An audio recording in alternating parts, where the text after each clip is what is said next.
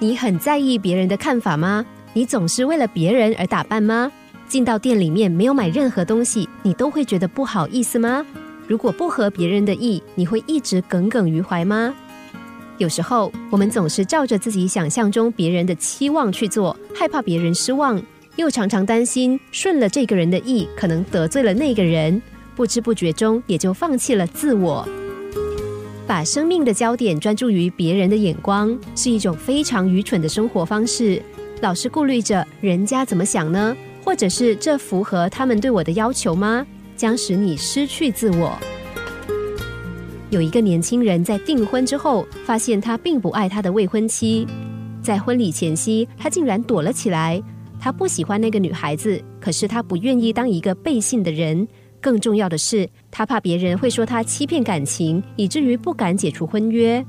于是他精神崩溃，心情低落至极，总是想自杀。结果两年之后，他还是娶了那个女孩。后来证明，他婚前的疑虑是对的。他的妻子挥霍无度，让他债台高筑。事实上，妻子精神也大有问题，不但脾气火爆，动不动就争吵不休，闲着没事还冲着他砸杯砸盘的。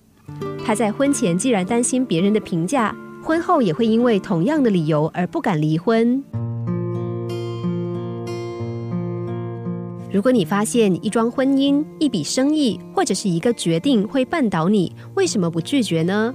生活中最大的学问就是知道什么时候该答应别人的要求，什么时候应该拒绝。不要被自尊冲昏了头，或者是悲观的认为别人会怎么想。不要的讯息往往比要的讯息强而有力。当一个两岁的孩子开始说不要的时候，就意味着他觉察出自己是一个独立的个体。拥有自己的喜好和选择的权利，你必须做自己的主人，满足自己内在的需求，而不是外界的评价。